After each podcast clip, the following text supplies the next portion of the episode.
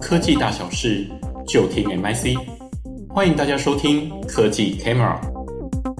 各位夜间前进，大家午安，大家好，我是资策会 MIC 的王婉瑜。那今天很开心有这个机会来跟大家分享我刚从美国 CES 回来的一些呃地线的一些直击跟一些趋势的观察。那首先，呃，今年的 CES 二零二四年是在疫情后第一次全面的回归到线下。那我们可以看到，其实它在参展的厂商上面，其实已经基本上已经回归到疫情的就疫情前的一个状态了。但是在观展人数上面，其实大概只有恢复到七成五左右。那我们认为，其实背后原因当然包含了因为疫情改变了整个呃展展览的一个形态，再加上很多大厂其实他会选择在线上去做直播，呃，发布他的新品。那所以在人数上面的回归上是比较慢的。那另外在今年的主题，我们刚刚讲，因为它今年是疫情后第一次的全面回归，所以它的主题它叫做 All On，也就是意意意味着是疫后的全面启动这样子一个主题，是它今年的一个主轴。那嗯、呃，在欧旺这样一个主题底下呢，其实呃 C 呃 CES 它有提出的，是说。哎，未来的消费性电子在二零二四年，它有三个元素是很重要的，就是在他们的呃呃记者会上面，他们是有提到。那首先，他们是先认为说，未来其实在消费性电子市场里面，其实 Z 世代它是掌握整个很重要的一个发言发言权。那在这样子的一个背景底下，他认为有三个元素是未来消费性电子很重要的呃点。第一个就是 AI，那第二个是永续，第三个是包容。那首先在 AI 的部分，它其实提出了一个 Beyond。Beyond 生成式 AI 这样子一个概念，就是说，其实现现在的生成式 AI，它认为只是个开始，未来 AI 会再超越 AI 的这样的一个概念。那包含因为晶片感测器跟呃运运算的伺服器的不断的进步，其实会加快平台或者是数位孪生跟机器人的一个落地。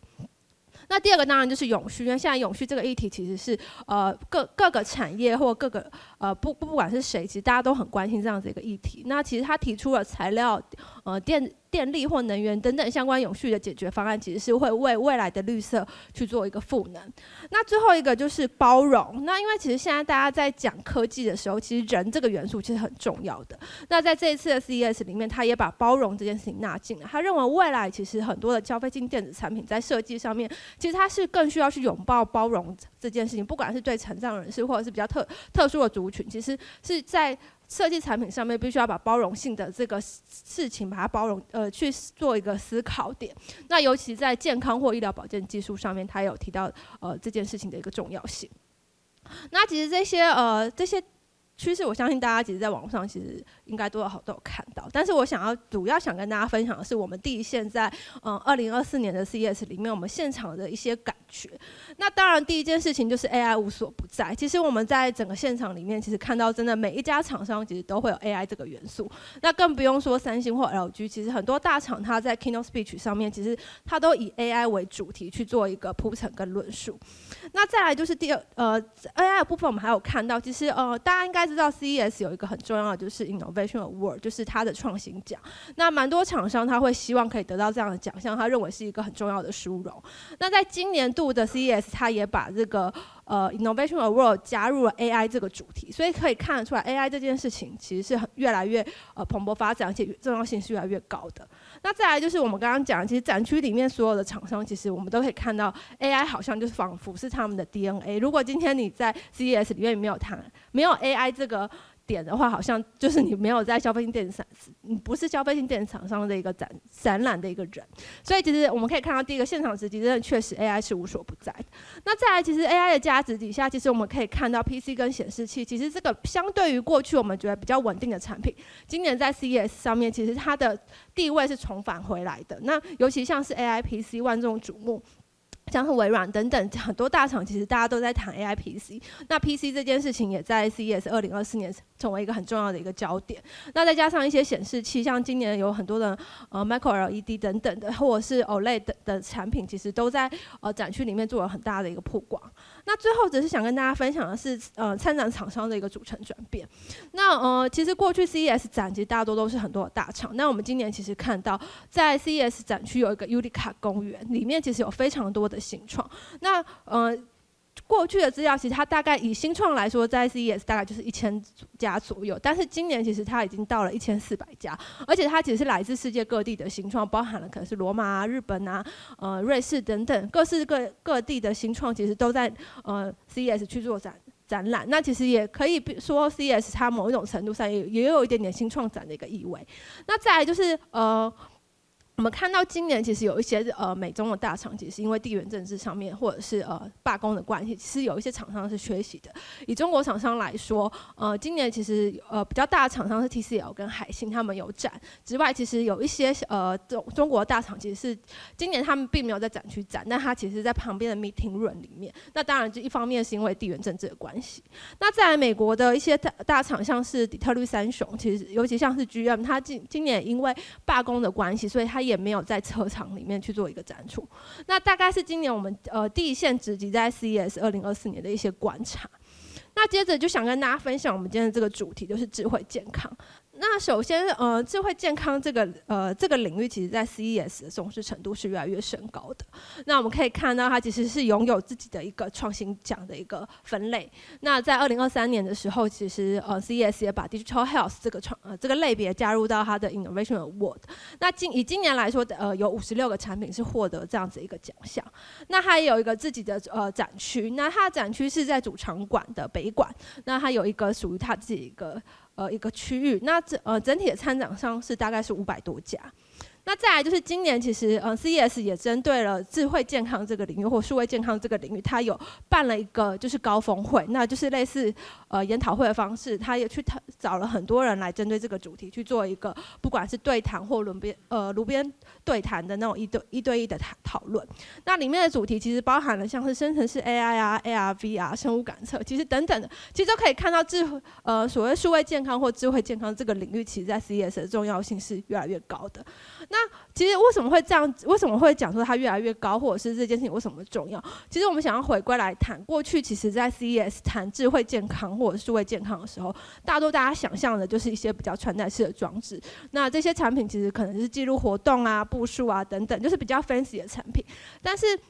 那时候其实很多呃去看这样子产品的厂厂商，大多都是 ICT 业者，因为大家想，哎，有什么？有趣、有好玩的一些健康的产品可以出现，那这些产品很多都其实是未达医疗等级的。但是在疫情之后，其实不管是消费者的改变，或者是法规的改变，甚至是像医疗体系的一些问题，可可以看到，其实现在的 CES 展，其实它展出的产品很多，其实虽然它都还是以穿戴装置为主，但它很多都是有一些生命特征，或者是医材、远距医疗等等产品开始出现。那这些产品其实我们也都有看到，他们其实都会开始去取证，就是让他们自己从消费级的产品。走走向所谓的医疗集成的这样子的一个等级。那最后就是参展跟观展者来说，其实之前大多都是 ICT 的业者，但我们今今年有看到有一些是医疗保健的主管，他们也会想要去看看有没有一些解决方案可以解决他们临床医生的呃倦怠率啊，或者是医护人员不足的困困难。这大概是整个就是 CES 在智慧健康这个领域的一个状况。那接着就想跟大家分享说，哎，我们整体来说有哪几个趋势是我们看到在 CES 二零二四年针对健康这个领域的呃一些观察。那首先是第一个，我们看到场域的改变。那今年其实蛮多的智慧穿戴的产品，它其实是跟家去做一个连接。那其实背后原因当然包含了像是第一个就是疫情其实改变了大家呃医疗的行为，可能。在家里面就是看病，或者是呃注重日常生活健康这件事情是呃被重视的。再来就是居家养老的的这个趋势出现了。那因为其实。我不知道大家就是有没有觉得说，哎，其实现在老人家其实有时候用三 C 产品的呃熟悉度或者是依赖性，其实都比我们来得高。所以其实，在整个大家很多呃老人家他未来会想要就居家养老，那他们其实居家养老的同时，他们其实对这些科技的产品，他们其实是不陌生的。所以其实也带动了智慧家居跟健康的一个关联性。那再来第三个，只是在互联的标准上面，其实 Matter 这个标准，其实在去年哎在前年已经通过了。那其实。越来越多的大厂，他们在智慧家居或者是从家居家电里面延伸到的一些些健康照护的的产品，其实它是开始可以做互联互通，家里面其实是可以去做一个联系，就是做一些反应跟互通的。那所以其实家这件事情成为就是智慧健康的一个新的起点。所以我们可以看到，像是三星，它跟美国的退休者协会，它其实在呃展区里面，它有设一个养智慧养老展间，这后面会再跟大家做分享。那或者是 LG，它有一个机器人，它虽然是呃家里照护的机器人，但其实它也是跟一些健康照护啊或陪伴的功能是有一些关联的。是，这大概是我们第一个看到趋势。那第二个当然就是各式各样的科技，其实都结合了呃健康医疗的出现，不管是像是数位孪生，或者是 VR、四 D、三 D 等等，各式各样的一些科技都开始跟呃健康医疗去做一个融合。那再来就是政策的创新。那嗯、我们看到今年的 CES，他邀请了美国 FDA 的局长。那 FDA 的局长去做一些就是呃路边论坛，去谈说，哎，他怎么看 AI 在健康医疗的一个发展？那呃，他里面谈了几个重点。那我想呃，等他再跟大家做说明。但我想要先跟大家讲的就是这这一位就是所谓的局长，他其实他的背景其实是蛮特别的。他其实在奥巴马时代他就担任过 FDA 的局长。那他在呃，担任 FDA 局长后，就是奥巴马时代之后，他其实是到了 Google 旗下两个就是健康事业部里面去担任高阶的顾问。那他是呃在二零二二年再重回当 FDA 的局长，所以其实他的背景像他其实是对于这种健康医疗或者是嗯嗯、跟照护相关的产品，它是比较 open mind，它会所以大家可以看到这几年其实像是 FDA 它有一些针对 AI 或 ML 嗯 AI 或二 ML 这种嗯。呃的一些条例出现，